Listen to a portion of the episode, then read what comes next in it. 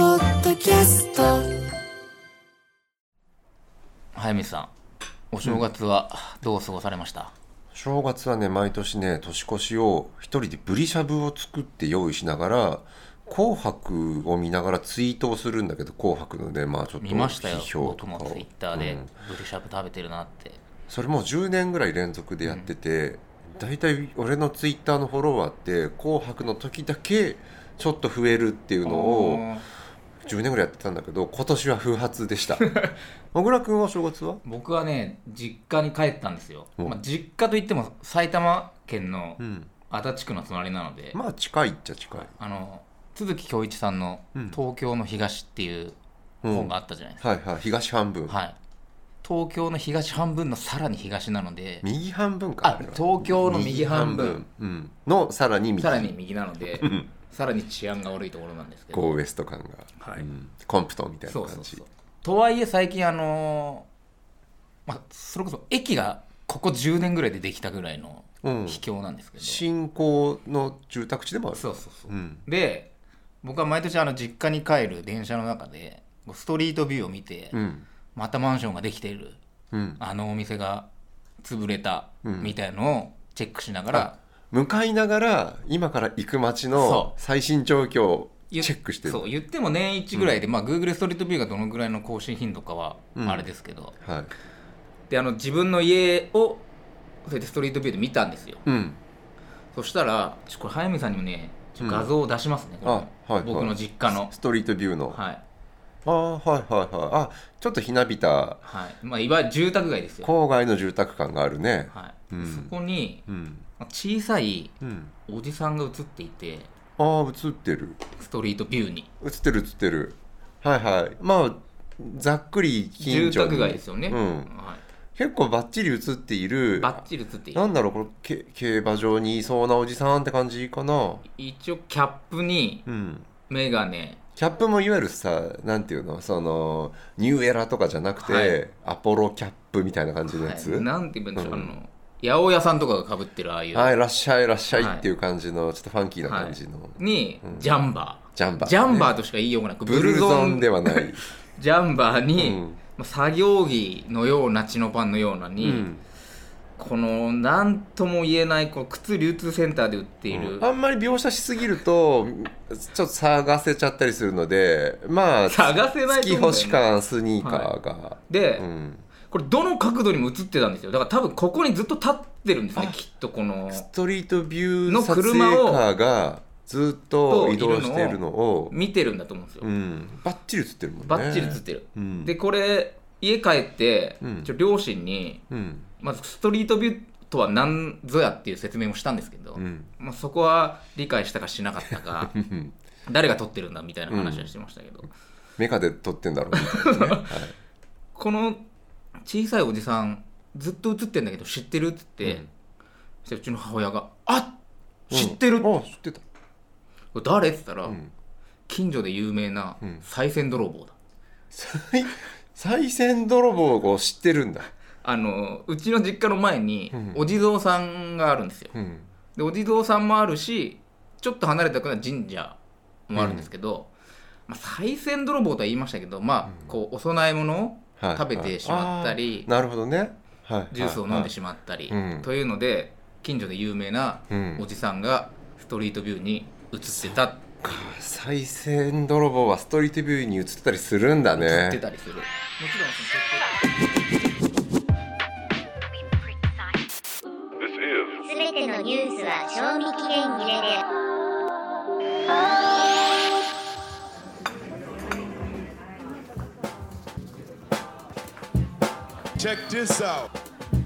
ライターの早水健郎です小倉隆二ですすべてのニュースは賞味期限切れであるこの番組は2人の編集者ライターが社会的な事件からネットの話題ポップカルチャーまでを分析したりする時事放談ポッドキャスト番組です、はいえー今回のテーマはちょっと小倉くんの方からお願いしますはいこれ収録してる今日は1月8日はいなんですよ、うんで1月の5日にうんビデオリサーチ社はいが、えーお正月のあの1月1日から1月3日までの間、まあお正月三が日の間のはい CM、まあ結構ここはスペシャル版とかもはいは結構流れてるので、まあ、ここで多分2021年のい、うん、 CM の出演本数の、まあ、総決算というかそっかこっからスタートするシリーズとか、まあそうおですね正月を移そうとかお正月だけやるシリーズとかもあるけどだからレギュラーを引き継いだ特別版もあるし、うん、ここから始まるのもあるし、かなり指標になるので僕は割と毎年見てるんですけなどるほど1位はい出川哲朗おなんかもうちょっと例えば女性のね、うん若いタレントとかが入ってくる枠なのかなと思ったら、はいおじさんだった、おじさんだった、うんちなみに2位が橋本環奈、おー3位柳楽優弥へえ4位中条あやみうん、 5位本田翼おー広瀬すずとかじゃないんだね今はそう、ね、 10位までにも入ってない柳楽優弥に関しては、うん、浅草キッドの CM とかなんじゃないかっていうねあれ散々やってたもんねだから出向料のうん問題もあると思うんですけど、うんまあ、少なくとも、まあ、かなり橋本環奈中条あやみうんって見るじゃないですか見る見る本田翼めをっちゃ見るそれよりも出川哲朗がうん、うん、まあまあの大差で1位なんですよあー結構差がついてるんだ差がついてるうん本数もちょっと桁出が川ね哲朗354本うんすごいな橋本環奈209本うん柳楽優弥173本うんみんなすごいけど出川が頭2つ3つ飛び出しいや出して多いそうなんですよ、うん、でもちろんね出川さんが今かつてとは違う評価として上に来てるのは分かるけど、ここまでっていうのはちょっと思うよね、でなんかよく言われてるそのもともとその嫌いな男ランキングはい、みたいなものにランクインしてたうん、ところかかららのの好感度で僕調べてみると、うんその要は嫌いな男ランキングにうんランクインしてたのって2001年からうん2005年まで5年連続1位うんアンアンのうん読書アンケートではいはだってざっとに15年前から20年前にかけて、いえけどね俺の記憶だともっと昔からいや典型的なお笑いの評価ってダウンタウン以前以後で結構変わってると思うけどダウンタウン以前の時代から出川っていなかったでも2001年にトップを独走ってことは、うんランクイン自体は多分もう90年代後半とかの、いやえっ、とね多分ねちょっと今調べているけど、うんお笑いとしてのデビューっていうか、まあ、まあ映画デビュ80年代ーですよね80年代で僕、うんバブル期にも例えばねうんうん、吉田栄作とかが一番抱かれた男上位の時に、トシちゃんとか、まあ、いわゆるイケメンっていうキャラの人たちが、まあ、一番トップを占めてた時にもうその時点でね嫌いな男のランキングの上位に出川哲朗いたんだよ、うんそういう意味ではもう30年30年以上吉田栄作が抱かれたい男ランキングっていうでもうん、さらに10年前の90年そうそうバブル期でしょ加瀬大衆はいあ織田裕二、はい、ベタだなっていう感じがするけど、このぐらいからもううん、ランクインはしてたんではないかとそうこの時の逆ランキング上位にいた、それ覚えてる、そっか、うん、それはやっぱり今とそこまで芸風は変わらず痛い痛い痛いとか、まあ、やってたってことなのかな90年代多分ほぼ変わらないねうん、うん、まあだからウルトラクイズとかをやってたのが89年から90ウルトラクイズってビートたけしおのお笑笑いいウルトラクイズのだよね、あれもともとのウルトラクイズがあっての、あそううん、ビートたけしなのでそっかあれもそこでバブル期かなうん、ワイヤーに吊らされてスポーンって飛んでったりうん、水の中落とされたりはしてましただかよら今ほどね、うん多分ねお笑いのお客さんたちの目が肥えてないから、うんそこで痛がってる人たちっていうのをバカだなと思ってた今だったら、うんそこに必要な芸とかキャラとかそういうのをちゃんと見るじゃないですうか、んけど多分当時はねランキングのアンケートとかになるとああ出川とかいつも痛がってるあのバカなやつぐらいな感じでみんなおそらく評価されてなかったんだと思うんだよね。なんかダチョウ倶楽部のあの「押すなよ」みたいのもうんそれこそダウンタウンの影響下にあるお笑いの中では、うんものすごくなんかくだらないものとしてうん卑下されてた時代があったけど、うんずーっと続けることによって、はいはいこれは伝統芸であり、うん崇高なものなんだっていう確どかっにかでこ確かになんか本人が時代とともにものすごくその新しいものをやったりとか時代状況に合ってるものをやったとかっていう感じではないわけだよね。うだからむしろ待ってました、名人芸みたいにうんなっていきましたよねそれは多分出川さんのいわゆるリアクション芸みたいな名前がついた時に、うんまあ言ったら通り一辺倒の「いてててててマジでやばいよ」みたいのが、うんもうもはや名人芸として「よ待ってました」みたいになんかこうリスペクトされる感じになってましたようね。ん、でおそらくそことね、まあ、好感度っていうことで CM に出ているんだけど CM のしキャラクターの出川哲朗ってまたちょっと違うなと俺は思っていてうんあのねちょっそのとキュキュキュッとなんていうのかな詰まったおじさんがパーンと踊るっていうジャンルができてる気がしていて、あの本田翼を踊らせるって今ずっとさ LINE の CM ぐらいから始まったさ、ババンババンバンバンとかさ、はい、踊ってますね本田翼本田翼を踊らせるっていうのは鉄板で受けるわけじゃないですか、うん好感度的にもあの流れってちょっとそのいわゆるミニチュア化した出川哲朗がうん東京ガスで王様の格好して踊るみたいな、ちっあれはもう最初からちっちゃくなってましたもんね。ちゃくなってた、うんちっちゃくして踊らせるおじさんとしてのニーズが今俺すごい出川哲朗なるほどうん、来てるんだと思うんだよね本田翼ってうん身長166センチなんですよ。あおっきめだね出川哲朗は159センチなので、おうやっぱり出川哲朗の方がちっちゃくて、うんキッチュな存在なんじゃないですかね。ね、身長だけじゃなくてバランスとかもちょっとちっちゃくしてあの、うん村上春樹のさ騎士団長殺 しの騎士団長ってキャラクターはさまあなんかデフォルメされた、まあ、想像上の生き物みたいな、本当に騎士団長が出てくるんだけど、うん俺あれ読んだ時にこれ東京ガスの出川哲朗がやったらめちゃめちゃいいなと思ってあー読んでたんだけど確かにちっちゃい王様でしたね、うん、うん踊るっていうのはあれですかやっぱ TikTok あとも関連があるんですかねあの小さいおじさん CM がでよく踊る確かによく踊ってますよね、出川さんーけどほね本当に本田翼を踊らせるとかっていうのも、まあみんな真似してみるみたいなことで言うと、まあ15秒っていうタイミング15秒でだった踊るってもうりドンピシャ TikTok ですもんね、なんかそこにの枠の中で踊ってみるみたいなブームと CM ってすごい連動してるから、うんうんちっちゃいおじさんが踊る CM うんの系譜うん系譜というか他に誰もいない気がしますけどねなんかねちょっと話変わるのかもしれないけど僕子供の頃って足稲雁之助ってお役者がですねずっと山下清の役をやってた「裸の大将」ってはい改変期の大定番のドラマとしてあってはい、お正月にお正月もやってたけどねまあ3月の改変期とかになるとあー2時間特番でそうか特別ドラマだうん、知っている小倉君知ってます知ってます見てましたよあそっか小倉君ちょっと俺より年下だけど、はい裸の90大年将代や見っててまるしたよね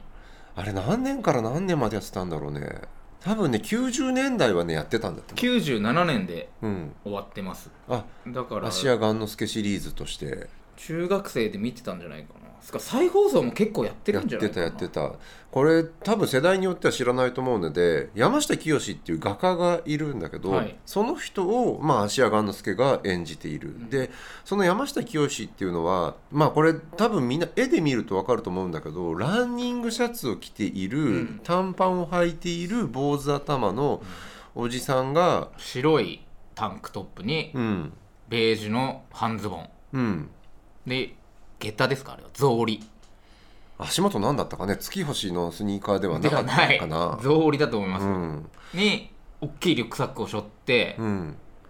でまあね画家だからいろんなとこで絵を描くんだけど下駄ですね下駄まあ荷物もなく放浪しているんですねあ下駄か。でまあいわゆる旅情ものの旅番組とかになっていて、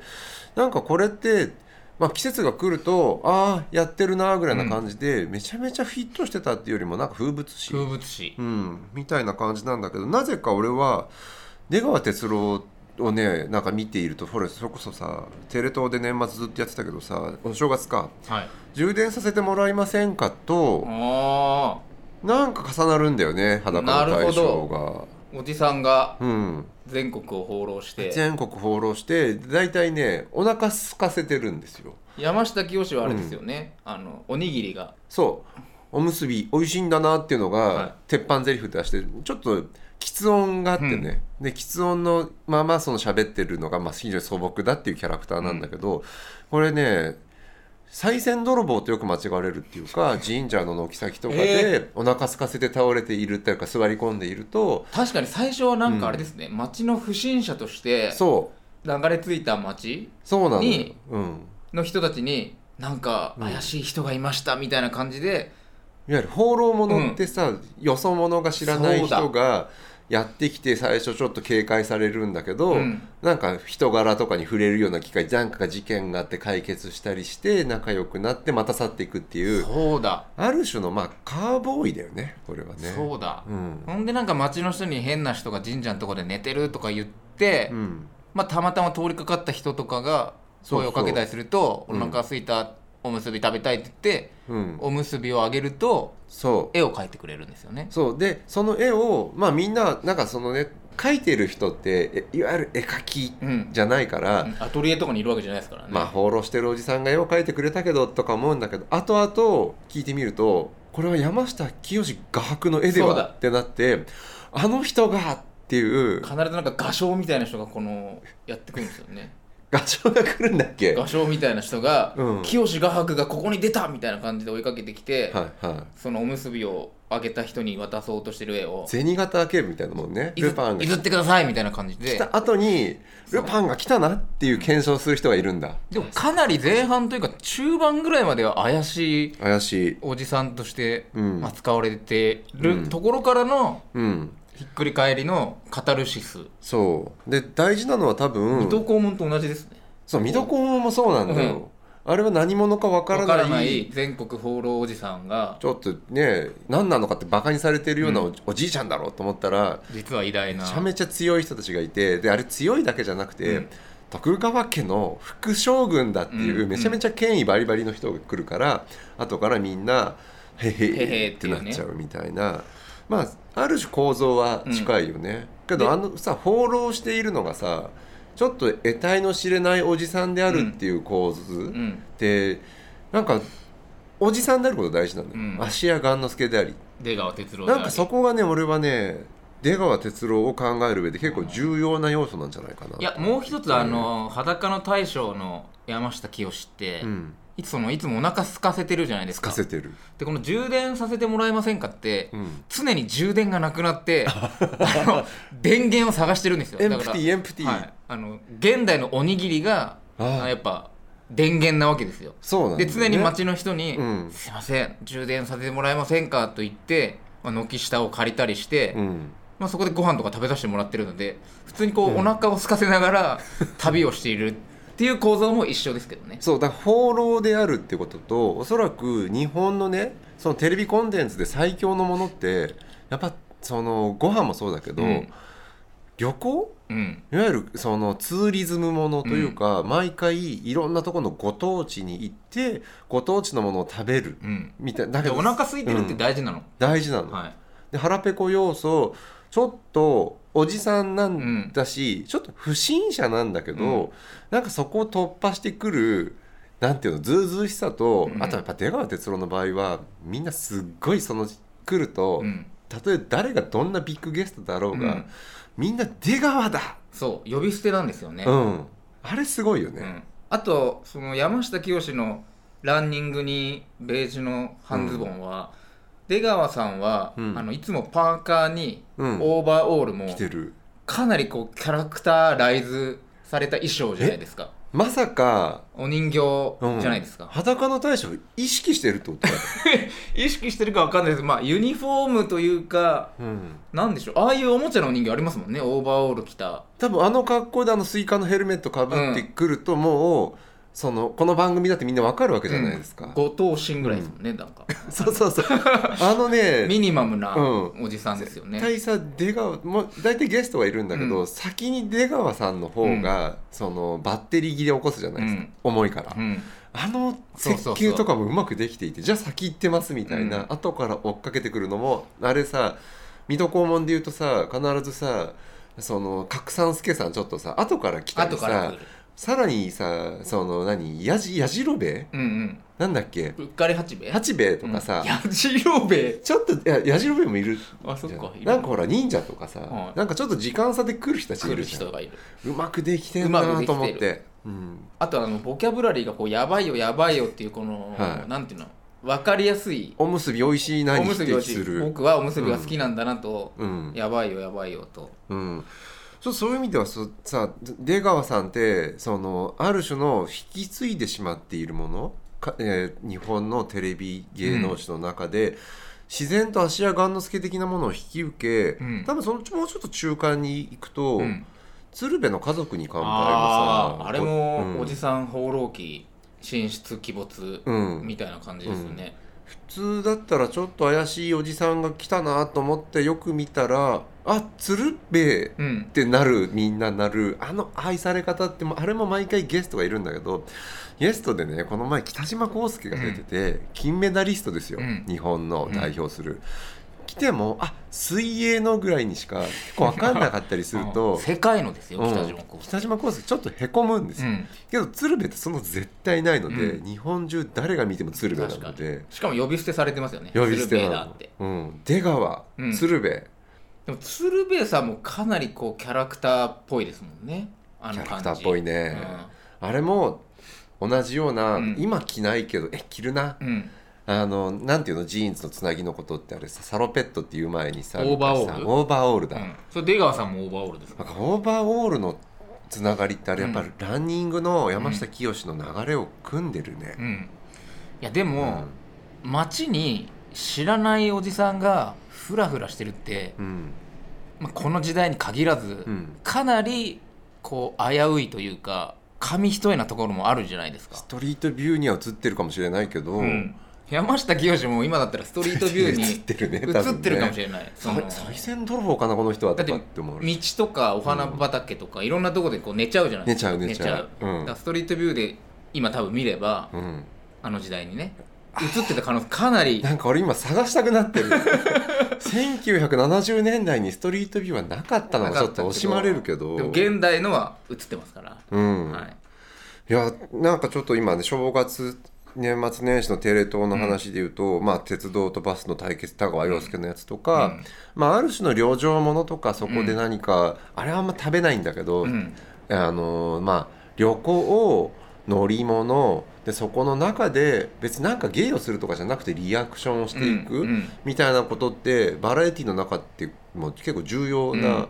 役割になっていて、うんその中の二大巨匠が出川哲朗とまあ、鶴長瓶所というか大将ね、大将ね大将 ね二人の大将、はい、中野大将がそっか非常になんか共通している気がする。ええいや、充電させてもらえませんかが、うん裸の大将の現代版だっていうのはめちゃくちゃ面白いですねだってテレ東が年越しから新年にかけてのさ一番のさスペシャルアイテムで使っていて、そして CM 登場数ナンバーいやワンですよすごいですよね、うんやっぱキャラクター化されたおじさんって強いんじゃないですかでそのキャラクターもおそらくねなんか神出鬼没とか、そしてなんかちょっそうかと不信感とかうんいろんなものが合わさってるけど、その要素のね原点って弘法大使だと思うんだよねああ全国に弘法大使が来たっていう日が残っていて、うんそこがある種の日本残っのてるさ残ってる日本全国に共通する木村拓哉なんかサーフィンで来たみたいな伝説もいっぱいあるけどさ同じような感じでさ弘法大使が来た日が経っていて、うん立ってるこの人は旅行してたんだなーっていうのとか、同じ一つの日本っていううわ国である共通みたいな当時って日本って一つの国じゃなかったんだけど、うんうんみたいなものから脈々とつながっている旅するおじさんっていうの松尾芭が蕉もじゃない ですか松尾芭蕉もそう、松尾芭蕉もうん、各地を転々としあれも充電させてもらってたんだよね。うん、で俳句を代わりに残し俳句を残して。うわうん。出川さんはなんかステッカーを配ってますよ、あの充電させてくれたお礼に現代の俳句。現代のだね俳句であり、うん絵であり旅するおじさんいいですね、うんツーリズムおじさんだから多分ね30年後ぐらいすると空海が来たっていう日の隣に、出川哲朗来た何年に来たみたいなやつとかが残っていて、うん鶴瓶のやつもうまくできていて3年前に行ったところの人ともう一回とかさやってあの時の話みたいなものってどんそどうんだ記憶にな残ってい残ってるようん、で写真撮ったのずっとねお店とか飾ってあるしうん、そういう旅するおじさんの系譜みたいなのって500年ぐらい多分空500年松空尾芭海って蕉もっと昔だったかもしれない、空海の時代1000からね年かな、ちなみにうん、日本一周自転車の旅は、うんやっぱまだダメなんですかねやっぱおじさんじゃないしああ18歳がクラウドファンディング18みた歳いにがクラウドファンディングでうん日本一周の旅あれもね不審者としてそうですよねまず行ってからそこでおむすびもらったり賽銭盗んだりして、地元と溶け合いながら行けばあーどんどん支援者ができていなるくほっどてねいうねあれ自分のためにやってるやっぱエゴと、そうねまだちょっとこうなんていうのかな、うん生々しさがあるからダメなんでしょうねきっと。だってみんなさ別にあれさあいつがダメだっていうかじゃなくて危ないよみたいなさし余計な親切でさ炎上するわけじゃん山下清に言う危ないよって。半下駄で歩いたら危ない よ放浪やめた方がいいよとか言わないじゃん確かに別ねになんか目的が違いますもんね。ううんん。いやいいんじゃないですかツーリングおじさん。ね、だからもうしお正月の CM とかも、うんおそらく旅するおじさん的なことうんが、出川哲朗が1位になった確かに原因なのではないかといないかうと推察でした、はい。えーまだまだねちょっと正月年越しあたりのコンテンツは振り返らなきゃいけないものがたくさんあるのかなと思うので、今日はこのくらいにこのくらいでしておきたいと思います、ライターの早水健郎と小倉隆二でした。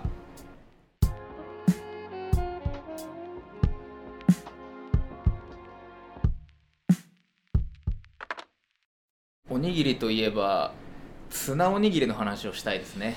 ツナおにぎりなんだっけなんかツ炎ナ上しマヨでてたっすよけ。ツナマヨ